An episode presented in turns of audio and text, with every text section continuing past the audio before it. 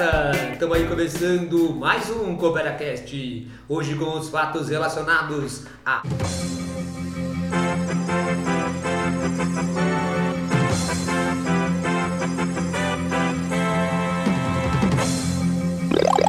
Salve galera, tudo bem com vocês? Aqui é o professor Ivan, professor de Física da Cooperativa do Saber. E hoje eu estou aqui com o professor Rafael, Rafael Osetti de Química, OS. galera. Para os íntimos. E a gente está aqui hoje para comentar com vocês as nossas impressões sobre a prova de Ciências da Natureza do Enem, que ocorreu no último domingo aí. É, vou falar um pouquinho sobre a prova de Física, o Otto vai falar um pouquinho sobre, sobre a prova de Química. Espero que vocês curtam, espero que vocês tenham mandado bem também. Bora lá? Quer começar, Osso? Pode ser. Manda bala. Porque realmente da, a prova de química não há, ela não foi muito diferente do que costuma ser o Enem. Né? Uh, é uma questão com um bocado de coisa tem sido mais conceitual ultimamente do que nos últimos anos, né? É uma direção que estão lentamente migrando, mas ainda tem um bocado de interpretação, um bocado de informação e enunciado que você tem que ler é, interpretar e postular hipóteses para você resolver a questão. Né? Esse ano, uh, alguns assuntos clássicos, né? Uh, grandezas químicas sempre cai, orgânica sempre cai, cai um bocado, de novo eles falando de isomeria cis-trans na, em moléculas orgânicas, em, em, lipídios, que é uma coisa que o Enem gosta muito.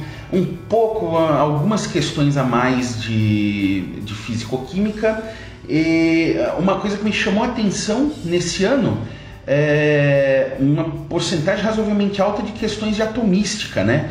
É difícil o Enem perguntar sobre modelo atômico e quando eles perguntam é, é mais alguma análise das características, alguma, alguma contextualização histórica do desenvolvimento do modelo. Dessa vez foi seco, né? O que é isso, o que é aquilo no, nos modelos atômicos. Então, uh, mas fora essa fora essa uh, essa característica, é, é, essa exceção, o resto uma prova do Enem bem de acordo com o que a gente espera. Né? Ah, legal. Eu também concordo com você com relação a poucas surpresas, né? É, a prova de física também manteve as mesmas características de ficar girando bastante em torno de questões interpretativas, Algumas com algumas dificuldades nessas interpretações, daqui a pouco eu vou comentar com vocês, mas tem duas questões que tem divergências aí no pessoal que já fez a correção online, que apresentou uh, nos sites dos cursinhos e tudo mais, e vale dizer que o que vai acabar contando mesmo é o gabarito oficial, né? Mas eu posso dizer que esse ano, em relação aos anos anteriores, a grande surpresa, na real, foi a ausência de questões de fenômenos ondulatórios, que tinha sido uma uma constância, né, algo bastante é, tradicional nas últimas provas do, do Enem, e a gente não, não teve questão de fenômeno ondulatório, efeito Doppler, é, ressonância, ressonância para o som e coisas do tipo. Né? Foi uma prova muito mais na parte de física, é, com questões tradicionais, e a maior parte de, da quantidade de questões ou foram de física mecânica ou de termofísica. Né? questões que tinham nível de dificuldade é, dentro, do, dentro do esperado, com algumas exceções de questões que traziam cálculos mais, mais complicados. Eu vi várias pessoas comentando que as questões de física tinham que elaborar uh, uma resolução mais detalhada, exigiam um conteúdo mais específico. Essas questões apareceram também em menor quantidade, mas no geral uma prova dentro do esperado. Uh, então, para falar alguma coisa um pouco mais específica, né, a gente fez um Vox Populi aqui com os alunos da Coopera, que questões eles gostariam de ver comentadas. Então eles escolheram duas questões aqui de química, quantas de física? Duas também. Duas também. Vamos fazer um, um zigue-zague aqui. Né?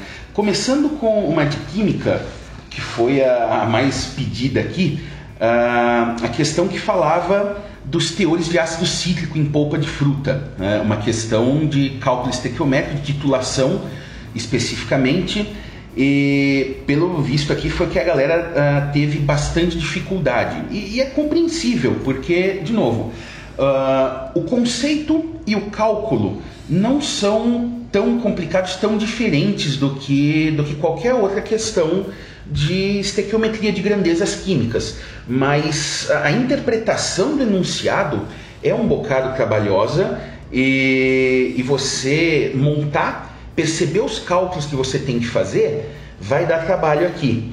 É, basicamente, o que você tinha que fazer na questão, se ele te dava uh, o volume e a concentração da base usada para titular o ácido, você consegue calcular a quantidade de base que foi usada em mols. E disso aí na proporção estequiométrica, ele diz que o ácido cítrico é triprótico, então essa quantidade de NaOH em mols é uh, três vezes a quantidade do ácido. Então você pegava essa quantidade de mols e dividia por 3. Você achou a quantidade do ácido em mols que você tinha nos seus 2,2 gramas de amostra. Né?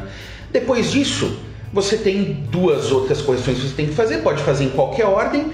Se você achou em 2,2 gramas quanto em 100 gramas, porque a tabela dava valores de acidez em gramas de ácido cítrico por 100 gramas, né?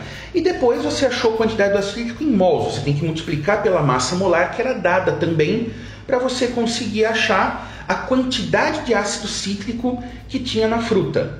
Né? Uh, pelos meus cálculos aqui, se eu não errei nada, nenhuma casa decimal, etc., 0,7 gramas de ácido para cada 100 gramas de, de polpa. Né? O que, se a polpa dentro da especificação, você olha na tabela. Né? Mais um passo interpretativo depois. Você vai olhar na tabela o valor mínimo da acidez total. Né? Se o seu valor é 0,7 gramas por 100 gramas de polpa, as únicas frutas em que isso está dentro da especificação são caju e graviola. Um caju bem azedinho, mas ainda assim. Tá? Então a resposta esperada deveria ser caju ou graviola. Ah, legal. Bom, para física, a gente tem ali uma gama razoavelmente grande de possibilidades para discutir aqui, mas eu separei duas questões que estão dentro dessa polêmica, as correções que, o, que, o, que os cursos apresentaram, antes ainda lembrando do gabarito oficial e que trouxeram margem para a interpretação. Que são duas. A questão do pneu da bicicleta era uma questão que você tinha duas bicicletas, uma mais veloz e a outra de passeio, em que a diferença estava na, na, nas dimensões do pneu, um pneu mais fino, o outro pneu uh, um pouco mais grosso, e que você tinha claramente, de acordo com o próprio enunciado, a sensação de que um dos pneus ele deformava menos sobre os mesmos esforços do que o outro. E a questão era para você responder a relação entre a pressão nos dois pneus e a massa de ar colocada dentro dos dois pneus. Qual é o problema da questão? No enunciado, dizia-se claramente para você considerar que o volume é proporcional à massa, ou a massa é proporcional ao volume. Então, no primeiro momento, sobre a pressão, o pneu que deformava menos, ele claramente estava com maior pressão. Então era o pneu A e o pneu B, o que deformava menos era o pneu A, então ele tinha uma pressão maior do ar dentro do, dentro do pneu do que o pneu B. Agora, com relação à massa, como o pneu B ele tinha um, uma espessura maior, uma largura maior, na verdade, isso implicava num volume maior e, de acordo com o enunciado, maior volume e maior massa. Então a resposta deveria ser pressão do A maior do que a pressão do B e a massa do A menor do que a massa do B. Na minha prova, na prova que eu consultei, que é a prova rosa, se eu não me engano, isso era a alternativa B de bola. Pressão do A maior do que a do B, massa do A menor que a massa do B. Porém, se você, com a sua experiência cotidiana, pensasse que para encher um pneu e colocar uma pressão maior ali, você precisa bombear mais ar, o pneu A, para que ficasse mais duro, com maior pressão, ele deveria receber mais uma quantidade maior de bombeada do ar. E lembrando da lei dos, da equação de estado dos gases ideais, o PV igual a nRT, quanto maior fosse a pressão ali, você teria maior quantidade de matéria dentro do, do pneu e, consequentemente, um, uma massa maior o que era conflitante com essa alternativa, com a alternativa B. A alternativa E dizia que a pressão do A é maior do que a do B e a massa do A também é maior do que a massa do B. Isso se você considerar a experiência cotidiana e também É, e também o fato de que a diferença no volume não é tão significativa assim. Portanto, uma margem para uma segunda interpretação. Acredito que o Enem está esperando a alternativa B pelo próprio enunciado, que salientava a massa proporcional ao volume. Beleza, galera? E a outra questão, que eu não vou comentar a resolução também, para a gente não gastar tanto tempo assim, é a questão do tijolo que cai no capacete numa construção. Essa questão era para você resolver utilizando o teorema do impulso, que diz que o impulso da força resultante é igual à variação da quantidade de movimento. Portanto, você utilizaria a equação de Torricelli para encontrar a velocidade com que o tijolo chegava no capacete e depois aplicava o teorema do impulso para encontrar o valor da força média impulsora. A partir daí, você ia calcular quantas vezes essa força era maior do que o peso do tijolo, ou seja, quantas vezes o peso do tijolo aparecia ali. Isso era para dar 2. Porém, alguns alguns colegas de outros cursos fizeram uma conta considerando que essa chamada força impulsora fosse a força normal, a força de contato entre o capacete e o tijolo ao receber o impacto. Essa conta levava à conclusão de que a razão entre a força impulsora e o peso dava, na verdade, 3, o que não constava nas alternativas. Eu também acredito que o enunciado direciona para uma resolução simples e direta pelo teorema do impulso, em que você vai encontrar essa força na proporção de 2 para 1 com o peso, e essa deve ser a resposta que, que o Enem está tá esperando. Mas também cabe essa margem para interpretação. Agora é mais a gente aguardar e, e ver o gabarito oficial para fazer os comentários finais. Mas em geral a prova foi tranquila, você tinha condições de ter um desempenho legal, mesmo não dominando uh, o conteúdo mais aprofundado. Algumas exceções, por exemplo, apareceu a equação de Fourier da, do fluxo de calor, que não foi fornecida no enunciado, embora o enunciado te direcionava uh, para uma maneira de interpretar essa, essa equação, e aí você tinha que dominar o cálculo para chegar na resposta. Mas no geral, a prova tinha bastante questões de interpretação, bastante questões de leitura e a galera deve ter tido um desempenho acima da média. Beleza? Então, para física é isso, galera. Espero que vocês tenham mandado bem no geral. Alguma outra questão de química, né, Ross? Você tinha selecionado também? Ah, o pessoal pediu para comentar a questão do, da reciclagem do, do PET, né? E, cara, é, é uma questão que eu falo, nossa, bati na trave porque eu apostei que se tivesse que cair uma questão no, de orgânica, de reação orgânica no Enem, ia ser uma reação de esterificação ou da hidrólise. E isso aqui é quase lá. Quando eu olhei a fórmula, né, que ele dá a fórmula do PET e a fórmula dos monômeros, basicamente você está quebrando o polímero em monômeros. E o PET é um poliéster. Se você olhar na, na fórmula, né, a, a, unidade repetida é um éster. Na hora eu olhei e falei, cadê a água entre as respostas? E não tinha. Né? Uh, porque se você prestar atenção, né, uh, ele reage o PET com um outro reagente que ele chama de A e dá os dois produtos. Só que se você fizer a conta dos carbonos, né, no produto que possui anel aromático tem um carbono a mais. COOCH3, em cima e embaixo. Na verdade, um em cada grupo, né? dois carbonos a mais.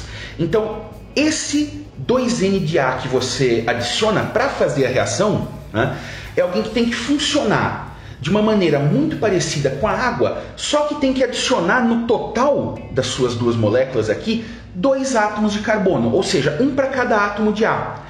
Quem vai ser um sujeito que tem a capacidade de reagir similarmente à água numa reação dessa, porém com carbono? Metanol, alternativa B.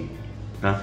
Então, de novo, essa aqui fugiu um pouquinho do que eles costumam fazer sempre, que é dá um modelo de reação, a reação acontece assim, face igual embaixo.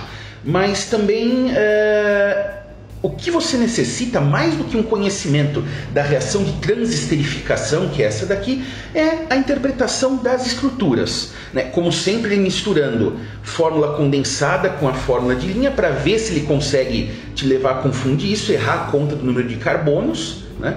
Mas é, é uma questão que você consegue fazer interpretação olhando o número de carbonos, olhando conservação de massa aqui, que espécie de molécula tem que ser colocada aqui para bater a quantidade de átomos. Então, nesse ponto também, né, como de resto toda a prova de química, é, alguns cálculos, algumas, algumas coisas mais técnicas, mais difíceis, mas também de, de maneira geral bastante interpretativo, bastante leitura atenta de enunciado ah, e bastante raciocínio.